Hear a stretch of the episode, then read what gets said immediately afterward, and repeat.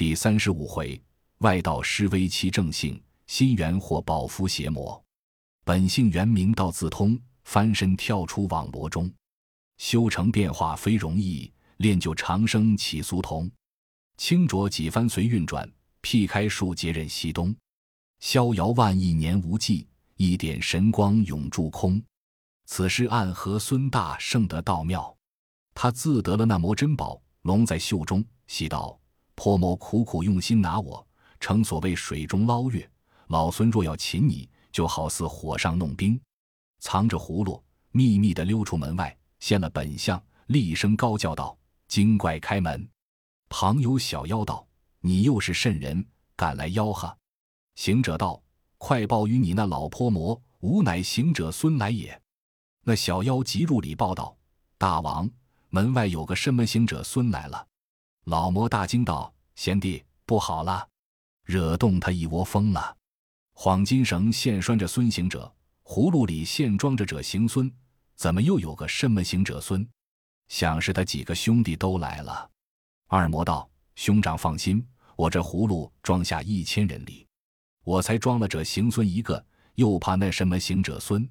等我出去看看，一发装来。”老魔道：“兄弟仔细，你看那二魔拿着个假葫芦，还向前翻，雄赳赳、气昂昂走出门，高呼道：‘你是那里人士？敢在此间吆喝？’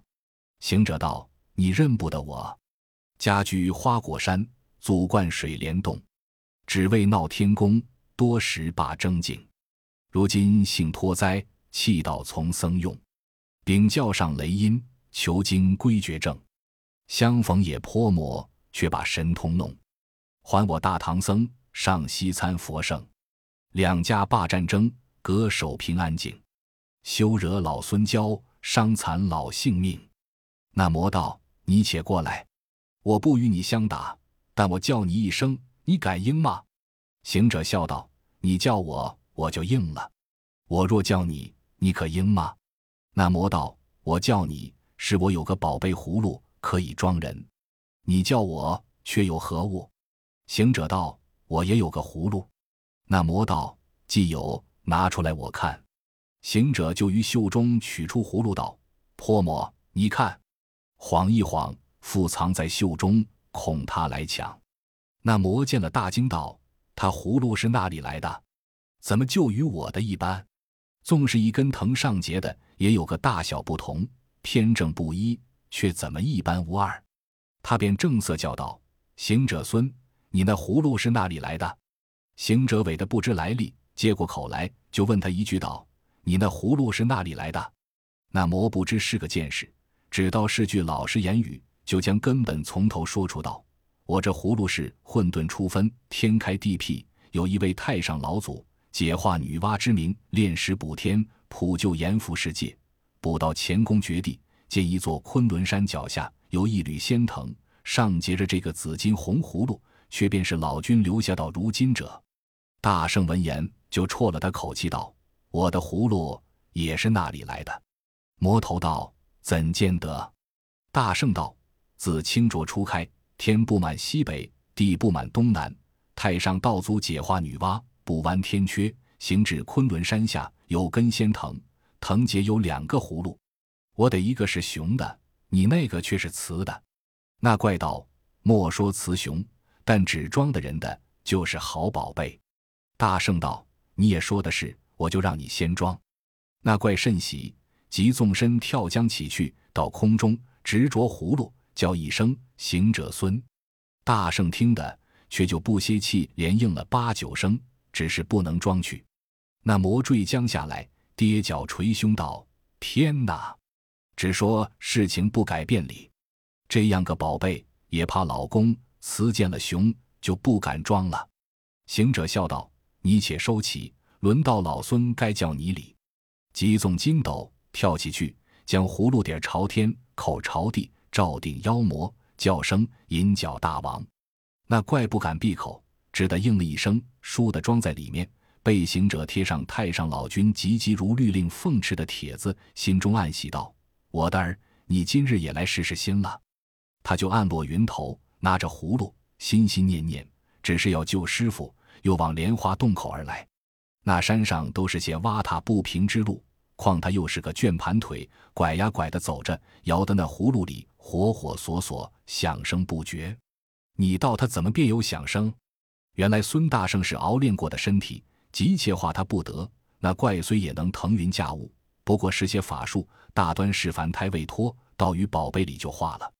行者还不当他就化了，笑道：“我儿子不知是撒尿耶，不知是漱口里，这是老孙干过的买卖。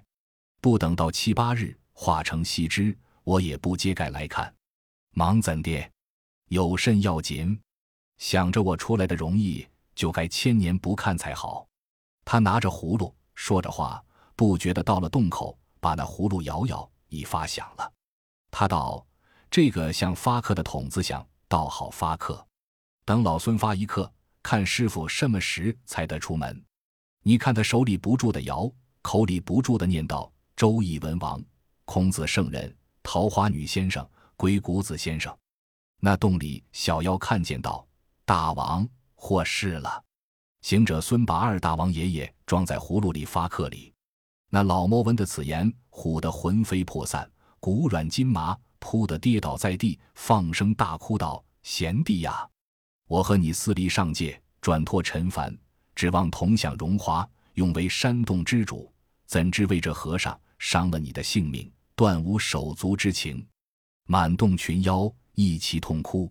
猪八戒吊在梁上，听得他一家子齐哭，忍不住叫道：“妖精，你且莫哭，等老猪讲与你听。先来的孙行者，次来的者行孙，后来的行者孙，反复三字，都是我师兄一人。”他有七十二变化，腾那进来，到了宝贝，装了令弟。令弟已是死了，不必这等扛丧，快些儿刷净锅灶，拌些香薰、蘑菇、茶芽、竹笋、豆腐、面筋、木耳、蔬菜，请我师徒们下来，与你令弟念卷受生经。那老魔闻言，心中大怒，道：“只说猪八戒老实，原来甚不老实。他倒做笑话打趣我，叫小妖。”且休举哀，把猪八戒解下来，蒸得稀烂。等我吃饱了，再去拿孙行者报仇。沙僧埋怨八戒道：“好吗？我说叫你莫多话，多话的要先蒸吃里。”那呆子也今有几分悚惧。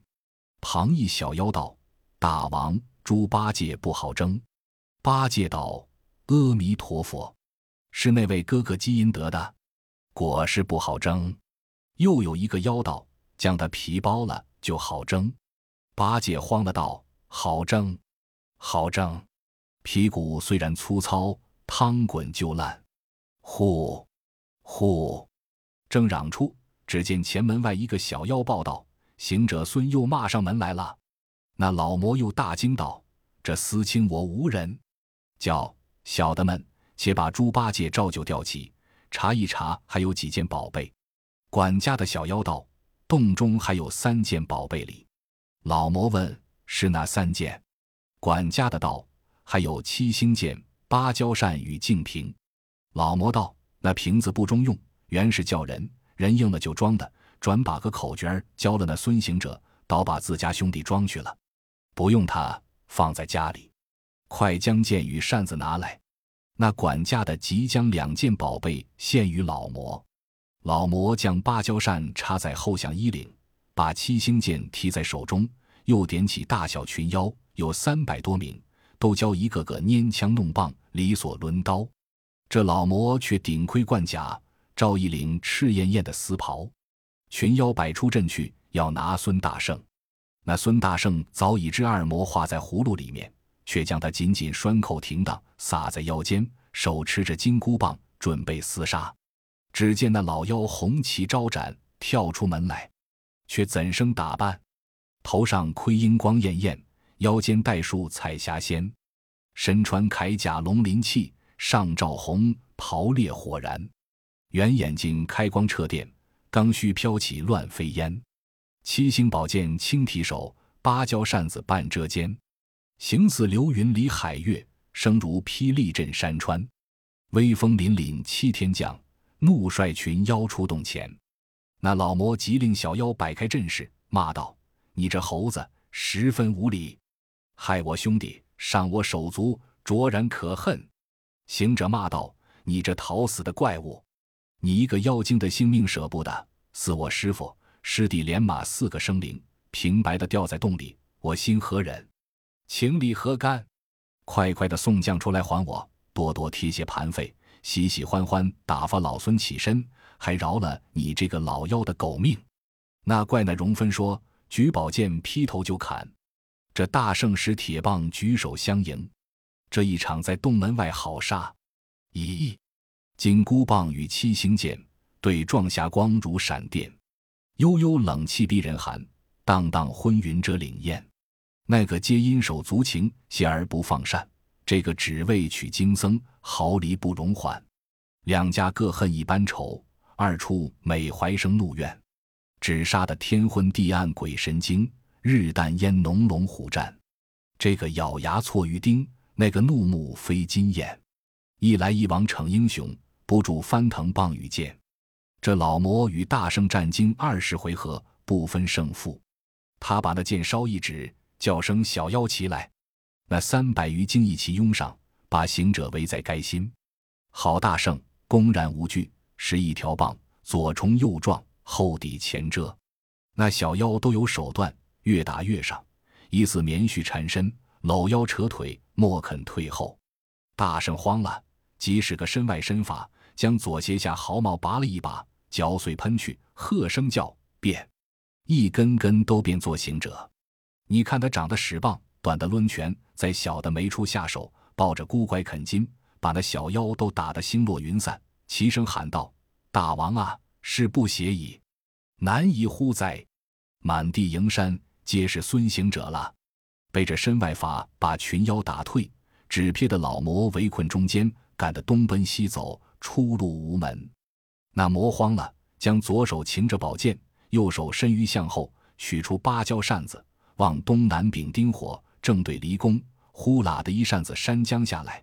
只见那就地上火光艳艳，原来这般宝贝平白的扇出火来。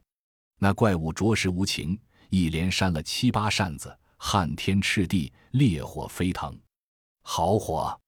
那火不是天上火，不是炉中火，也不是山头火，也不是灶底火，乃是五行中自然取出的一点灵光火。这扇也不是凡间常有之物，也不是人工造就之物，乃是自开辟混沌以来产成的珍宝之物。用此扇扇此火，黄黄叶叶，就如电掣红霄，灼灼灰灰。却似霞飞降起，更无一缕青烟，尽是满山赤焰。只烧的岭上松翻成火树，崖前柏变作灯笼。那窝中走兽贪性命，西撞东奔。这林内飞禽兮羽毛，高飞远举。这场神火飘空了，只烧得石烂溪干，遍地红。大圣见此恶火，却也心惊胆战，道声不好了，我本身可触。毫毛不济，一落这火中，岂不真如了毛之意？将身一抖，遂将毫毛收上身来，只将一根便作假身子，避火逃灾。他的真身捻着避火诀，纵筋斗跳将起去，脱离了大火之中，竟奔他莲花洞里，想着要救师傅。急到门前，把云头暗落，又见那洞门外有百十个小妖，都破头蛇脚，肉绽皮开。原来都是他分身法打伤了的，都在这里生生唤唤，忍疼而立。大圣见了，按不住恶性凶顽，抡起铁棒，一路打将进去。可怜把那苦练人参的功过稀，依然是快就皮毛。那大圣打绝了小妖，撞入洞里要谢师傅，又见那内面有火光艳艳，唬得他手慌脚忙道：“罢了，罢了，这火从后门口烧起来。”老孙却难救师傅也，正耸巨处仔细看时呀，原来不是火光，却是一道金光。他正了性，往里视之，乃杨之玉净瓶放光，却自心中欢喜道：“好宝贝也！这瓶子曾是那小妖拿在山上放光，老孙得了，不想那怪幼妇搜去，今日藏在这里，原来也放光。你看他窃了这瓶子，喜喜欢欢。”且不救师傅，即抽身往洞外而走。才出门，只见那妖魔提着宝剑，拿着扇子从南而来。孙大圣回避不及，被那老魔喝道：“那里走！”举剑劈头就砍。大圣急纵筋斗云，跳江起去，无影无踪的逃了不提。却说那怪道的门口，但见尸横满地，就是他手下的群精，慌得仰天长叹，止不住放声大哭道：“苦哉，痛哉！有诗为证。诗曰：可恨原乖马猎完，灵胎转脱降尘凡。只因错念离天阙，致使忘形落此山。鸿雁诗群情切切，妖兵绝足泪潺潺。何时涅满开千锁？”返本还原上玉关，那老魔残惶不已，一步一声哭入洞内。只见那时物家伙俱在，只落得静悄悄，没个人形，悲切切愈加凄惨。独自个坐在洞中，踏伏在那石岸之上，将宝剑斜倚岸边，把扇子插于肩后，昏昏默默睡着了。这正是人逢喜事精神爽，闷上心来瞌睡多。话说孙大圣拨转筋斗云，伫立山前，想着要救师傅，把那净瓶牢扣腰间，竟来洞口打探。见那门开两扇，静悄悄的，不闻消耗，随即轻轻一步潜入里边。只见那魔邪已石岸，呼呼睡着。芭蕉扇退出肩衣，半盖着脑后。七星剑还斜倚岸边，却被他轻轻的走上前，拔了扇子，急回头，呼的一声跑将出去。原来这扇柄儿刮着那怪的头发，早惊醒他。抬头看时，是孙行者偷了，急慌忙执剑来赶。那大圣早已跳出门前，将扇子撒在腰间，双手抡开铁棒，与那魔抵敌。这一场好杀，恼坏泼妖王，怒发冲冠至，恨不过窝来囫囵吞，难解心头气。恶口骂猢狲，你老大将人戏，伤我若干生。还来偷宝贝，这场绝不容，定见存亡计。大圣贺妖魔，你好不知趣。徒弟要与老孙争，雷卵焉能积十岁？宝剑来，铁棒去，两家更不留人意。一番二复赌输赢，三转四回十五亿。盖为取经僧，灵山参佛位，只令金火不相投，五行波乱伤和气。扬威耀武显神通，走时飞沙弄本事。交锋渐渐日将不，魔头力切先回避。那老魔与大圣战经三四十合，天降晚矣，抵敌不住，败下阵来，竟往西南上，投奔压龙洞去不提。这大圣才暗落云头，闯入莲花洞里，解下唐僧与八戒、沙和尚来。他三人托的灾危，谢了行者，却问妖魔那里去了。行者道：“二魔已装在葫芦里。”想是这会子已化了，大魔才然一阵战败，往西南压龙山去气。盖洞小妖被老孙分身法打死一半，还有些败残回的，又被老孙杀绝，方才得入此处，解放你们。唐僧谢之不尽道：“徒弟呀，多亏你受了劳苦。”行者笑道：“诚然劳苦，你们还只是吊着受疼，我老孙再不曾住脚，比极地铺的铺兵还甚。”反复里外奔波无已，因是偷了他的宝贝，方能平退妖魔。猪八戒道：“师兄，你把那葫芦拿出来与我们看看，只怕那二魔已化了也。”大圣先将净瓶解下，又将金绳与扇子取出，然后把葫芦拿在手道：“莫看，莫看。”他先曾装了老孙，被老孙漱口，哄得他揭开盖子，老孙方得走了。我等切莫揭盖。只怕他也会弄宣走了。师徒们喜喜欢欢，将他那洞中的米面菜蔬寻出，烧刷了锅灶，安排些素斋吃了，饱餐一顿，安寝洞中，一夜无辞。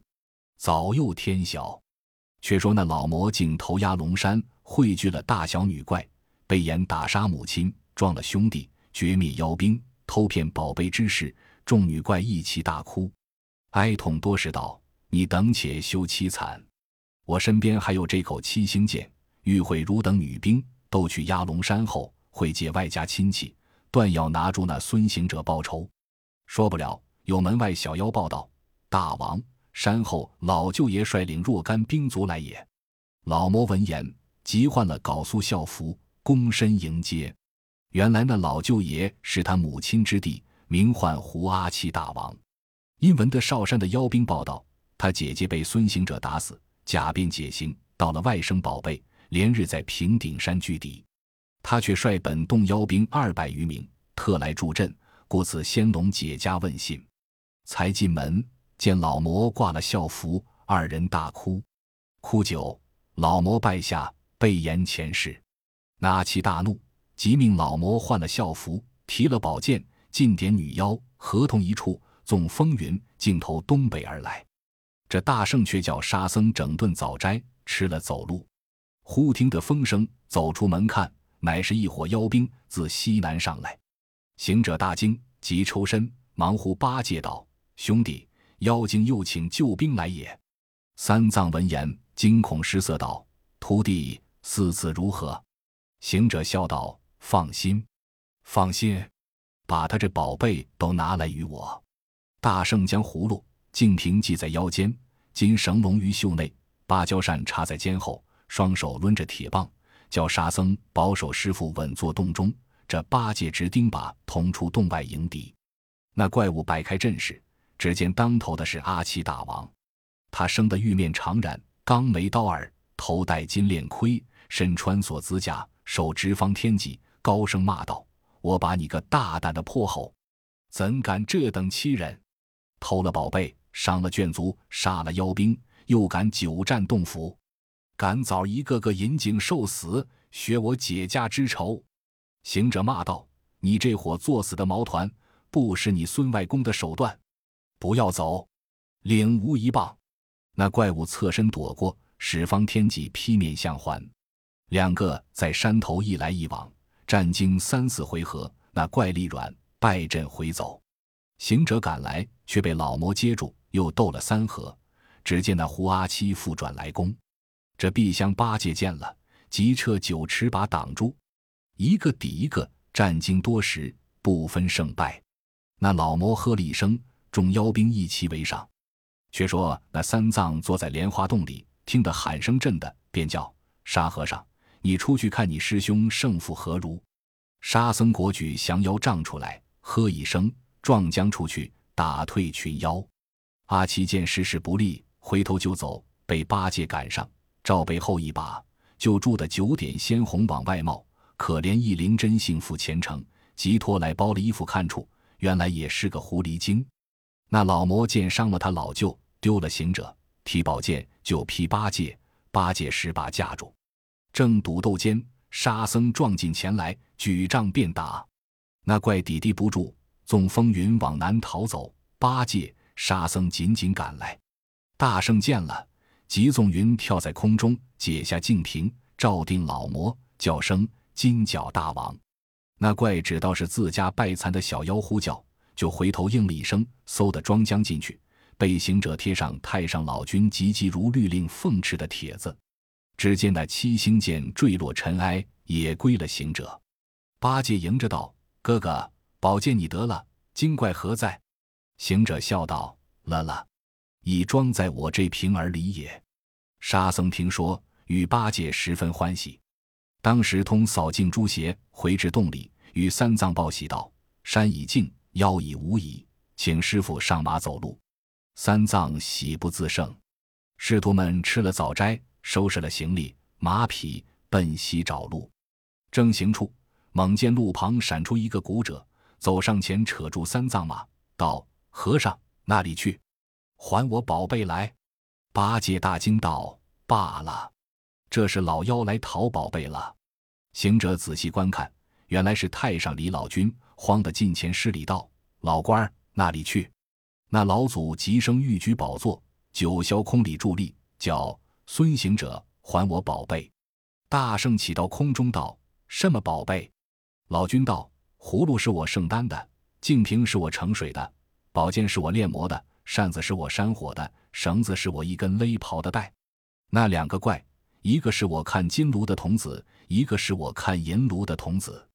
只因他偷了我的宝贝，走下界来，正无觅处，却是你今拿住，得了功绩。”大圣道：“你这老官儿！”着实无礼，纵放家属为邪，该问个前属不严的罪名。老君道：“不干我事，不可错怪了人。此乃海上菩萨问我借了三次，送他在此托化妖魔，看你师徒可有真心往西去也。”大圣闻言，心中作念道：“这菩萨也老大悲懒。当时解脱老孙，教保唐僧西去取经。我说路途艰涩难行，他曾许我到极难处亲来相救。如今凡是惊邪坑害，语言不得。”该他一世无夫，若不是老官亲来，我绝不与他。既是你这等说，拿去罢。那老君收得五件宝贝，揭开葫芦与净瓶盖口，倒出两股仙气，用手一指，仍化为金银二童子相随左右。只见那霞光万道，咦，缥缈同归都率愿，逍遥指上大罗天。毕竟不知此后又有甚事，孙大圣怎生保护唐僧？几时得到西天？且听下回分解。